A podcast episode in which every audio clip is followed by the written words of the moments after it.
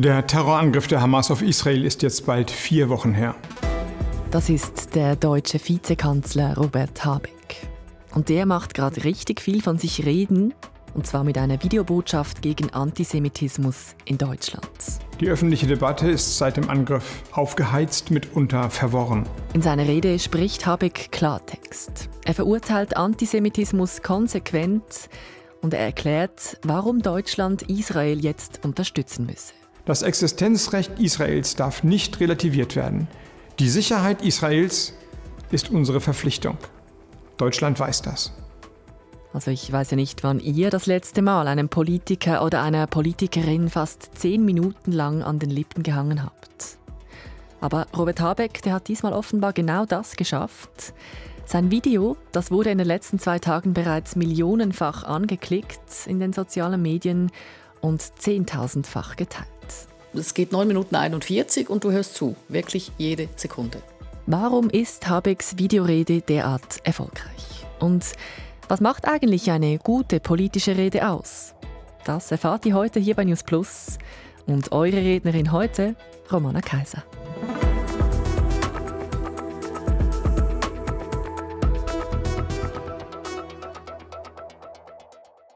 Robert Habeck der trägt einen schicken Anzug und schwarze Krawatte.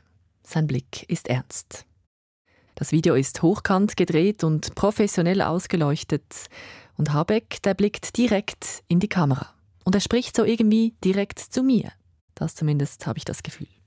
Also, meine Aufmerksamkeit, die hatte er, der grüne Wirtschaftsminister aus Deutschland. Und auch die unserer Fernsehkorrespondentin in Berlin, Alexandra Gupsa. Auch sie hat sich Habecks Rede angehört und auch sie konnte sich ihrem Bann nicht entziehen. Sie ist sehr klar, sehr deutlich, sie war emotional stark, sie hat mich berührt, auch selbst.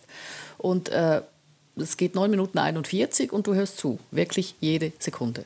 Zu Habecks Erfolgsrezept, also was an dieser Rede eben so gut ist, dazu kommen wir gleich. Zuerst aber, was ist jetzt eigentlich seine Hauptmessage? Ja, eigentlich sind es zwei Botschaften. Einerseits versucht er, die aus der historischen Verantwortung gewachsene Haltung Deutschlands zu Israel verständlich zu machen. Dieses besondere Verhältnis zu Israel rührt aus unserer historischen Verantwortung. Warum die Sicherheit Israels in Deutschland Staatsräson ist? Es war die Generation meiner Großeltern, die jüdisches Leben in Deutschland und Europa vernichten wollte. Die Gründung Israels war danach, nach dem Holocaust, das Schutzversprechen an die Jüdinnen und Juden und Deutschland ist verpflichtet zu helfen, dass dieses Versprechen erfüllt werden kann. Andererseits treibt Habeck aber auch der Judenhass und der Antisemitismus um, der ja seit dem 7. Oktober auch hier aus allen Ritzen quillt. Ich habe kürzlich Mitglieder der jüdischen Gemeinde in Frankfurt getroffen. In einem intensiven, in einem schmerzhaften Gespräch erzählten mir die Gemeindevertreterinnen und Vertreter, dass ihre Kinder Angst haben, zur Schule zu gehen, dass sie nicht mehr in Sportvereine gehen, dass sie auf Anraten ihrer Eltern die Kette mit dem Davidstern zu Hause lassen. Heute, hier in Deutschland, fast 80 Jahre nach dem Holocaust. Es ist unfassbar, dass fast 80 Jahre nach dem Holocaust wieder Davidsterne an Berliner Haustüren geschmiert werden, dass Molotow-Cocktails gegen Synagogen fliegen. Und da spricht Habeck Klartext, was Hassreden oder das Verbrennen auch von Flaggen angeht. Und äh, da ist er sehr, sehr deutlich. Deutliche Worte also vom Vizekanzler. Ja, und wie das ankommt in Deutschland und vor allem, was Robert Habeck damit bezweckt, das wollen wir ein bisschen genauer wissen. Sein Ziel war aufzurütteln. Äh, auch in Deutschland gibt es ja ein immer leiseres Ja und ein lauteres Aber zur Solidarität mit Israel. Die, die, Relativierungen, die Aufrechnung dieser bestialischen Morde der Hamas mit der Art, wie Israel mit den Palästinensern im Gazastreifen umgeht, ähm, da prangert er die Verkehrung von Tatsachen an, die die Debatte hier auch oft beherrschen und gibt damit Orientierung. Und das tut gerade in einer Gesellschaft, deren Zusammenhalt ja immer brüchiger wird, ziemlich gut. Du sagst, er wollte aufrütteln. Hat er das denn geschafft? Wie wird die Rede von Habeck in Deutschland aufgenommen? Also Robert Habeck wird geradezu mit Lob überschüttet. Das ist in letzter Zeit ja nicht oft vorgekommen. Es seien die richtigen Worte zur richtigen Zeit, heißt es von links bis weit in die CDU hinein, in die Oppositionspartei. Für den früheren CDU-Vorsitzenden Armin Laschet steht das Video für die, Zitat, erforderliche, argumentativ stark und gut begründete innen- und außenpolitische Haltung Deutschlands. Und das müsse über alle Parteigrenzen hinweg gehört und unterstützt werden. Und auch der israelische Botschafter in Deutschland, der bedankte sich für den den, Zitat, moralischen Kompass. Denn den ließ das Land ja ein bisschen vermissen, als sich jetzt Deutschland da bei der Abstimmung bei der Gaza-Resolution in der UNO der Stimme enthalten hat. Das hielten hier viele für feige. Gibt es auch Kritik an Habeck? Hm, eigentlich nicht. Die einzige Kritik, die man anwenden könnte, ist, warum kommt diese Rede nicht von, von Kanzler Scholz oder von Annalena Baerbock oder eher noch vom Bundespräsidenten? Ja, da möchte ich gerne einhaken. Warum hat denn ausgerechnet Habeck diese Rede gehalten, eben nicht der Bundeskanzler oder die Außenministerin? Ja, also in den sozialen Netzwerken wird Habeck jetzt schon als kommender Kanzler gefeiert, weil er so staatstragend aufgetreten ist. Und man hätte es wirklich erwarten können, dass das von anderswo kommt. Und es ist wahr, er ist der bessere Redner als der spröde Scholz, direkter als die lavierende Baerbock. Aber ich finde, der Kontext ist zu ernst, als dass man ihm jetzt gleich taktische Wahlspielchen unterstellen kann. Dass, dass dieser staatsmännische Auftritt ihm aber nützt, nach dem besonders kommunikativen Morgs mit dem Heizgesetz, dass ihm das Auftritt gibt, das ist eben auch schon wahr. Ja, auf die innenpolitischen Folgen dieses Videos oder gar die möglichen Absichten dahinter, da gehen wir jetzt nicht weiter drauf ein. Weil wir wollen ja wissen, was denn Robert Habeck zu einem guten Redner macht. Und warum jetzt eben genau dieses Video derart eingeschlagen hat. Nicht nur die politischen Reaktionen, Alexandra hat es eben erwähnt vorhin, auch die Zahlen auf der Social-Media-Plattform X zum Beispiel, die sprechen für sich. Habecks Ministerium hat seine Rede am Mittwoch hier gepostet und seither wurde es fast 10 Millionen Mal angeschaut, auf Deutsch. Und mit englischen und arabischen Untertiteln hat das Video ebenfalls 5 Millionen Views. Das der Stand am Freitagnachmittag. Zum Vergleich, die Videos vom deutschen Bundeskanzler Olaf Scholz zum aktuellen Nahostkonflikt, die bewegen sich eher so bei einer Million Views, wenn überhaupt. Warum schlägt seine Rede derart ein? Ja, weil er den richtigen Ton getroffen hat. Inhaltlich ist das, was er gesagt hat, ja nicht wirklich neu. Auch der Kanzler Scholz oder die Außenministerin Annalena Baerbock haben sich schon ähnlich geäußert. Doch Habecks Video hat wahrscheinlich eine größere Wirkung entfaltet, weil es in Format und Stil anders daherkommt. Habecks Rede kommt also anders daher in Format und Stil, sagt unsere Deutschland-Korrespondentin. Und das vertiefen wir jetzt mit einem Fachmann. Ja, mein Name ist Julian Müller. Ich bin Soziologe, arbeite derzeit als Gastprofessor am Institut für Politikwissenschaft der Leuphana Universität Lüneburg und ich leite ein Forschungsprojekt, in dem wir uns mit den Veränderungen politischer Kommunikation in der Gegenwart beschäftigen. Und nicht nur das. Der deutsche Soziologe und sein Team, die haben sich in ihrer Forschung unter anderem auf Robert Habeck fokussiert. Und natürlich hat da Julia Müller Habecks neuestes Video auch gesehen. Ich bin wie fast alle Beobachter, wenn ich das zumindest so heute in den Zeitungen so überblicken kann, erstmal sehr beeindruckt schon von dieser Rede. Es zieht sich irgendwie durch, oder? Scheinbar alle zeigen sich beeindruckt. Politikerinnen und Politiker von links bis rechts, Medienschaffende in Deutschland und auch in der Schweiz, und eben auch Forschende wie Julia Müller. Deshalb auch die Frage an ihn, was genau ist denn jetzt so gut an Habecks Rede? Ich glaube, was so gut und was vielleicht auch so neu ist, zumindest zum jetzigen Zeitpunkt, ist die Entschlossenheit, mit der er spricht. Also es ist eben kein ähm, sowohl als auch kein Abwägen. Ähm, er fordert so ein entschlossenes Durchgreifen des Rechtsstaats ähm, spricht sehr staatstragend. Das ist gar nicht so typisch in Deutschland, ehrlich gesagt. Um dieses Staatstragende drückt man sich bisweilen sehr. Er tut es ganz absichtlich. Und auf der anderen Seite bedient er keine Formen der möglichen Radikalisierung. Also er gibt äh, den Gegenargumenten auch kein neues Feuer. Also es ist, würde ich sagen, eine sehr reflexive Form von rhetorischem Pathos oder so eine andersrum gewendet eine pathetische Reflexivität. Also er schafft es schon, ähm, Pathos und Logos, wenn man so will, äh, zu verbinden. Also das Gefühl und die Emotionalität, die man ihm auch ansieht, mit einem logischen Argument auch zu verbinden. Ich glaube, das ist das, was viele Kommentatoren und Beobachterinnen jetzt äh, beeindruckt hat an dieser Rede. Neben dem Inhalt sei aber auch die Verpackung von Habecks Rede spannend. Eben, der neuartige Stil und die Form.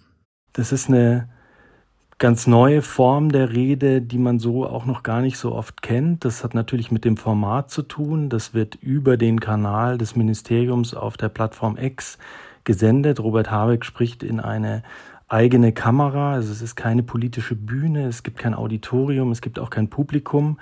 Äh, er spricht uns mehr oder weniger direkt an. Das Video hat eine extreme Dringlichkeit. Das sieht man auch an seinem Blick. Robert Habeck spricht in der Regel ja frei und manchmal auch ein bisschen flapsig. In dem Fall ist da, glaube ich, jedes Wort gut wohl überlegt gewesen. Man sieht, dass er vom Teleprompter abliest. Man sieht aber auch, wie angefasst er selber ist, wie wichtig ihm diese Botschaft ist. Ähm, das lässt er einen auch ähm, spüren in dem Video. Und auch jetzt jenseits der Inhalte ist es etwas, was in so einer ähm, politischen Kultur, die solchen offensiven Ansprachen bisweilen aus dem Weg geht, schon gut getan hat. Kommen wir mal ein bisschen weg jetzt von Habecks Rede und auch von Robert Habeck. So mal ganz grundsätzlich, Julia Müller, was sind denn die Kniffs einer guten Rede? Was braucht es da? Ah, es gibt so in der Rhetorik so ein paar ähm, klassische ähm, Ratschläge, was eine gute Dramaturgie einer Rede angeht. Es braucht eine Einleitung. Wie kommt man eigentlich auf das Thema?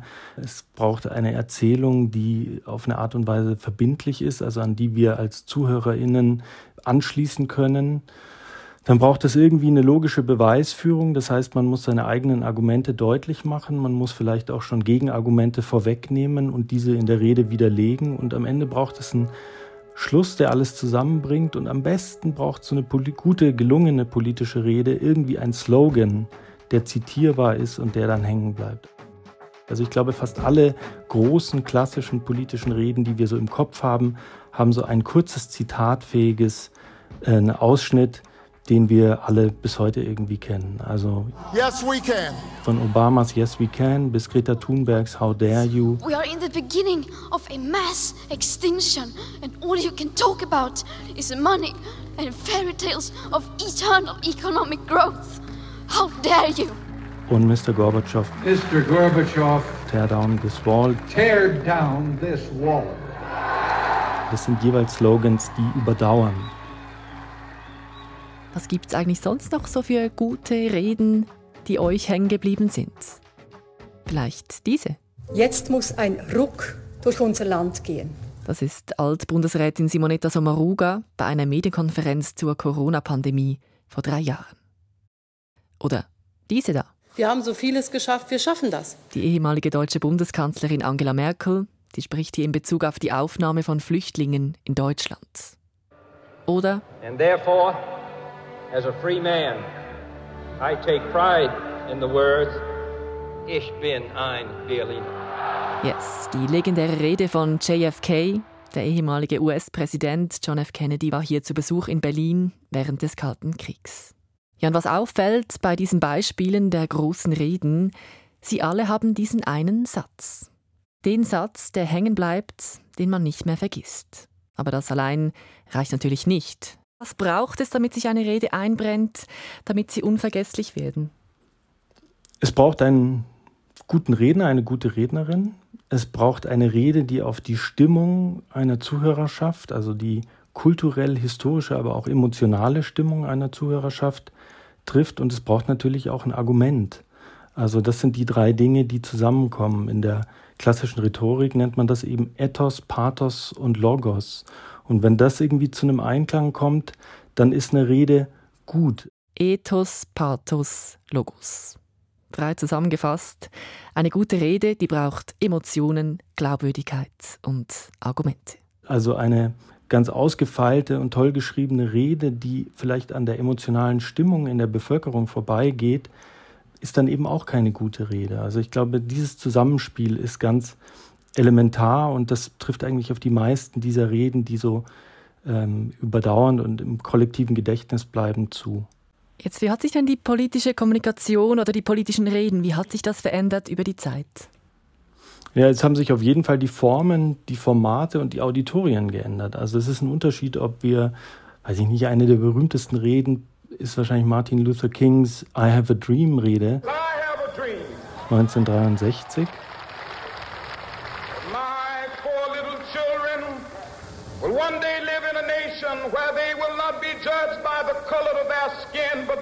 content of their character. I have a dream.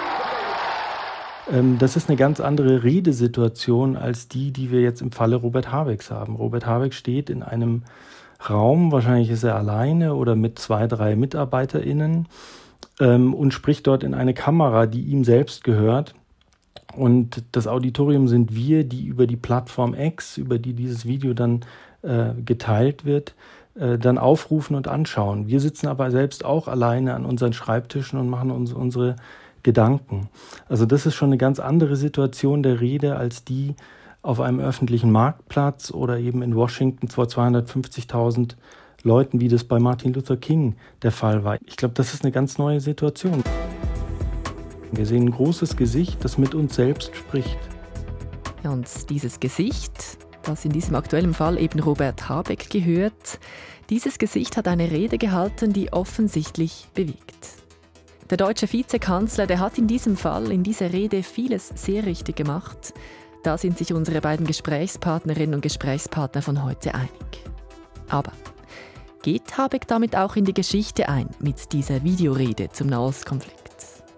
Ich habe da nämlich in manchen Medienkommentaren heute gelesen, das sei eine historische Rede.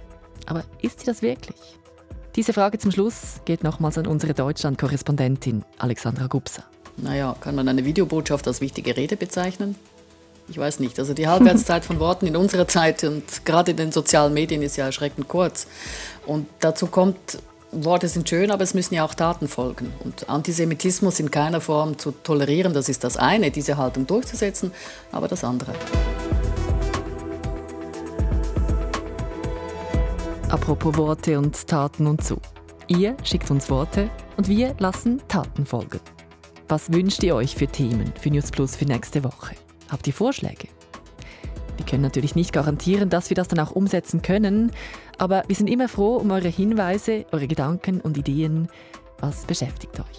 Sagt uns doch via Mail an newsplus.srf.ch oder per Sprachnachricht an 076 320 10 37. Oder ihr schreibt es gerade rein bei Spotify direkt unter der Folge. Das war's mit News Plus. Das Team heute Olivia Limacher. Sie hat für uns im Tonarchiv gewühlt und die besten Reden rausgesucht. Martina Koch hat den Podcast produziert. Und ich, Romana Kaiser, war am Mikrofon und habe mich ein bisschen in Ethos, Pathos und Logos geübt. Merci fürs Zuhören und bis bald.